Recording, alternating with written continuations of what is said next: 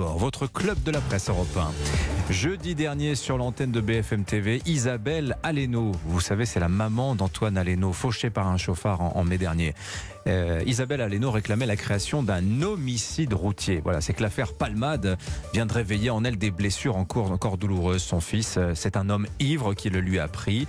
Eh bien, elle veut, Isabelle Aleno, et des associations derrière elle plaident aussi pour plus de fermeté envers les accidents mortels dus à l'alcool et la drogue. Eh bien, Gérald Darmanin semble sur le point d'exaucer son vœu. Le ministre de l'Intérieur a annoncé hier dans le journal du dimanche travailler à renommer ce qui est actuellement qualifié par la loi de simple homicide involontaire, catégorie un peu floue, un peu vaste, regroupant tout un tas de choses.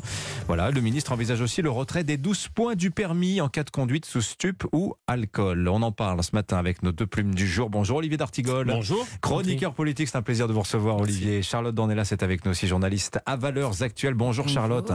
Alors Charlotte utilisait le terme d'homicide routier plutôt qu'homicide involontaire, qui est donc un cas un peu euh, général. Qu'est-ce que ça va changer concrètement? On sait qu'il y a cette pression des familles pour dire involontaire. C'est insoutenable ce mot quand on, on a perdu un fils, un frère, une mère, sa compagne, à mm. cause d'un chauffard qui avait bu un coup de trop ou qui s'était drogué.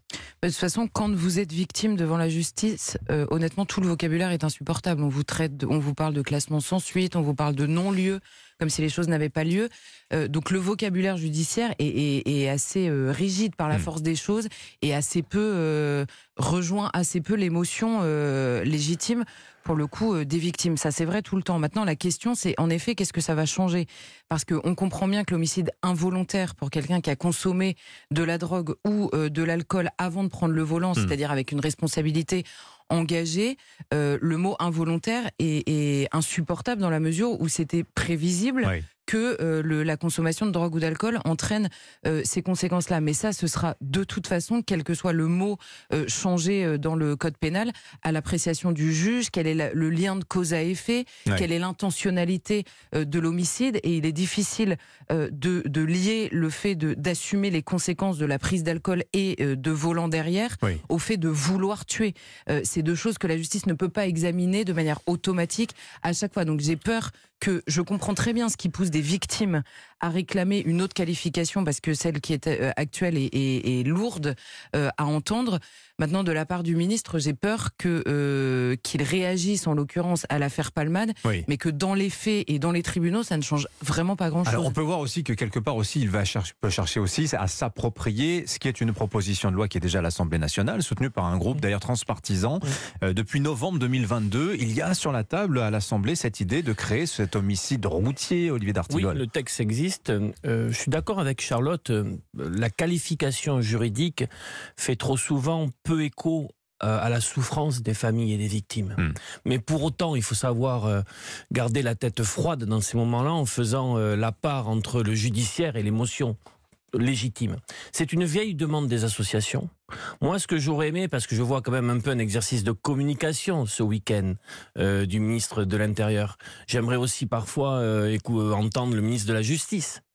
Euh, c'est nous faire un point sur euh, la loi actuellement et son application.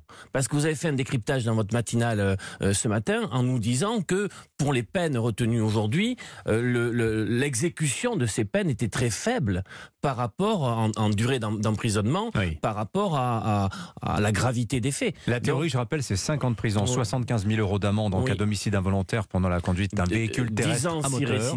s'il y a une récidive, je crois. Voilà. Et puis après, il y a la vraie euh, de l'application des peines qui est souvent à très très loin des chiffres que l'on vient de donner. Hein. Donc, euh, bon, est-ce qu'on peut avoir un état des lieux de la, de la loi? Ce texte existe, il est en effet transpartisan. Mhm. Bon, euh, le ministre de l'Intérieur veut aller un peu plus vite, mais ça lui arrive de temps en temps. Ouais, c'est 600 accidents mortels dus à l'alcool ou la drogue chaque année en France. Et quelque part, on peut aussi se faire la remarque suivante il faut attendre que Pierre Palmade tue quelqu'un sur la route pour qu'on se saisisse enfin de cette affaire. Et là, on retrouve une vieille mécanique française, un fait divers, une loi, Charlotte Dornelas. Oui, oui eh ben, ça c'est sûr et certain. Et d'ailleurs, euh, même dans l'affaire Palmade, on a beaucoup dit cette semaine qu'initialement, on a parlé plus de Pierre Palmade que de ses victimes, ce mhm. qui était parfaitement vrai euh, dans, dans, le réflexe, on va dire, euh, initial. Mais on a aussi parlé de ses victimes, des victimes de Pierre Palmade, uniquement parce que c'était Pierre Palmade. Il y a des dizaines et des dizaines de familles dont on n'entend jamais parlé, qui se débattent avec tout ce qu'on découvre aujourd'hui, notamment euh, toute l'enquête. Vous savez, d'ailleurs, c'est euh, Yannick Aleno, donc le père d'Antoine Aleno, qui avait dit au moment de la mort de son fils, mais je découvre le parcours des victimes. Lui, grâce à son nom, entre guillemets, il avait, grâce à son entreprise, il avait une aide juridique, une aide, euh, toutes ces aides-là, une aide administrative. Il a dit, mais les, les, familles, c'est un cauchemar. Pendant des jours et des jours, ils se battent pour récupérer le corps de leurs enfants. Enfin, je veux dire, c'est des trucs qu'on n'imagine même pas. Euh, en, ce, que, ce, que, ce, que, vivent les, les, familles de victimes. Ah Maintenant, en effet, euh, la question, c'est on a déjà un code pénal. D'ailleurs, ça provoque en permanence des fossés entre ce qui est dit médiatiquement et ce qu'est la réalité. On nous dit en permanence, nous sommes un pays répressif. C'est vrai dans le code pénal, ça n'est pas vrai dans les faits. Parce que quand on dit il y a une réponse pénale. Oui, on a aussi normalement la politique pénale euh, anti-drogue, la plus sévère d'Europe, la plus répressive. Mais, parce que quand vous lisez le code pénal, en effet, vous n'avez pas envie de consommer de la drogue. Ensuite, vous commencez à en consommer, vous avez affaire une fois aux policiers qui vous entendent dans le cadre de euh, on va faire tomber un réseau, vous êtes consommateur, vous êtes entendu librement, vous ressortez librement et vous vous dites ah bon bah c'est bon en fait. Donc il y a il y a une enfin mm. les, services de police et de justice sont absolument dépassés, à la fois par l'absence de volonté politique, c'est vrai, mm. et par l'ampleur de la consommation. Olivier D'Artigol. Il était bien, eu bien sûr un premier temps euh, médiatique euh, consacré quasi intégralement à Pierre Palmade. Ouais ces dernières années, son itinéraire. Euh, moi, j'étais très heureux de pouvoir entendre l'avocat de la famille. Et beaucoup de personnes ont pu nous dire parler, parler euh, de la famille. Maître parce qu'il y avait, parce qu'il y avait un déséquilibre qu'on peut comprendre au début, mais qui s'est un peu après euh, euh, arrangé. Et bien sûr, cette actualité terrible, Palmade, euh, permet de, de, réécouter des chemins de, de, souffrance pour des familles qui ont vécu hmm. cette horreur il y a quelques années ou plus récemment, pour en effet le, le sentiment d'être isolé, peu soutenu, peu aidé dans des démarches qui sont très lourdes. Que pensez-vous, tiens Olivier D'Artigol, euh, vous gardez la parole, euh, de cette aussi cette précision supplémentaire apportée par euh, Gérald Darmanin? Donc il y a cette histoire d'homicide routier. Et les points. Et puis alors voilà, il y a aussi alors, et on retrouve la logique gentille avec les gentils, méchants avec les méchants. Qu'il cette philosophie qu'il appliquait à l'immigration. Là, il dit le ministre dans un, tweet hier matin, je veux supprimer les retraits de points pour excès de vitesse de moins de 5 km/h, mmh. être plus compréhensif envers ceux qui travaillent à l'inverse, je veux retirer le permis de ceux qui conduisent sous drogue ou alcool car ils sont des dangers en puissance. Aujourd'hui, vous perdez 6 points hein, si vous soufflez dans le ballon euh, ou que vous avez été pris en train d'avoir de, fumé du cannabis, vous perdez 6 points. Là, vous perdrez automatiquement votre permis. Combien de Français vont perdre leur permis avec si cette nouvelle disposition Il y a deux dimensions. Vous les perdiez euh, dans l'intégralité sur une récidive et 6 points en effet. Et il y a en effet ces, ces dépassements de peu. Euh, pour des personnes, ça fait écho à, à, la, à la France de de ceux qui peuvent pas se, priver de la voiture. Oui. Mais je vous avouerai que moi je comprends pas. La loi c'est la loi. Si c'est 50 km/h, c'est pas 52, alors il y, a bien sûr des, personnes pour des petits dépassements, des micro dépassements de plus de 5 km, qui au bout de quelques quelques mois ou quelques semaines, si euh, le sort s'acharne, peuvent véritablement perdre leur, euh, leur, emploi. Vous savez comment ça se passe la voiture? Je suis Oui, je le sais personnellement en plus ah pour vous dire sur les petits dépassements. Bon, il faut en effet respecter les limitations de vitesse. Vous avez combien de points, Olivier non, mais ça se rattrape. Mais d'ailleurs, les stages pour rattraper des points sont euh, un, un, joli euh, condensé de la société française dans ce qu'on peut euh, voilà observer. Hmm. Mais je trouve que le ministre de l'Intérieur fait quand même une communication assez facile parce que bien sûr, ça va être très apprécié euh, par toutes celles et ceux qui nous écoutent que de ne plus perdre euh, ces points pour du micro-dépassement. Euh, et tout ce qu'il dit, bien sûr, coule de source. Quoique, il faudrait hmm. vraiment, vraiment voir ce qu'en pensent les spécialistes de la sécurité routière, parce qu'on a gagné des points sur les dernières années en termes de sécurité routière. Il ne faudrait pas en perdre. Charlotte non, mais je pense qu'en effet, alors moi, je, je, je suis plutôt assez d'accord avec lui, avec sa proposition. C'est autre chose de dépasser 2 ou 3 kilomètres, quitte à avoir toujours une amende, mm. mais pas en grand, enfin, en, comment dire, euh, encombrer encore un peu plus euh, des gens qui ont vraiment autre chose à faire que de traiter ça. Et en revanche, être absolument intransigeant quand vous consommez drogue et alcool, parce que la vérité, c'est que euh, prendre son volant avec trop d'alcool dans le sang ou même de la drogue mm. dans le sang, ça arrive à énormément de gens. Et il faut bien, même dans la prévention, dire voilà ce que vous risquez. Imaginez le jour où vous avez bu un verre de trop, vous dites ça va passer parce que ça passe toujours, et vous vous réveillez, vous avez tué deux enfants. Mais c'est plus les conduites sont permises dans le pays. Leur vie et la vôtre. Donc, euh, donc ça, moi, ça me choque pas. Ah tiens, un propos de conduite en état d'ivresse. Nous partons tout de suite à l'Assemblée nationale. Je vous fais réécouter. Vous allez comprendre pourquoi je dis ça. je vais vous faire réécouter les derniers instants du débat vendredi soir. Donc c'était sur le coup de minuit. Yael Braun-Pivet au perchoir. Conformément à l'ordre du jour arrêté ce matin, nous allons maintenant interrompre l'examen du projet de loi. Rendez compte, il est minuit. Après deux semaines de débat, l'ambiance est encore absolument houleuse. Alors pourquoi je parlais d'alcool? Parce que ce matin, le journal Le Parisien, Olivier D'Artigol, peut-être avez vous lu l'article, nous fait le récit euh, de ces 15 jours de débat. Alors apparemment, on a frisé la bagarre, l'empoignade physique à plusieurs reprises.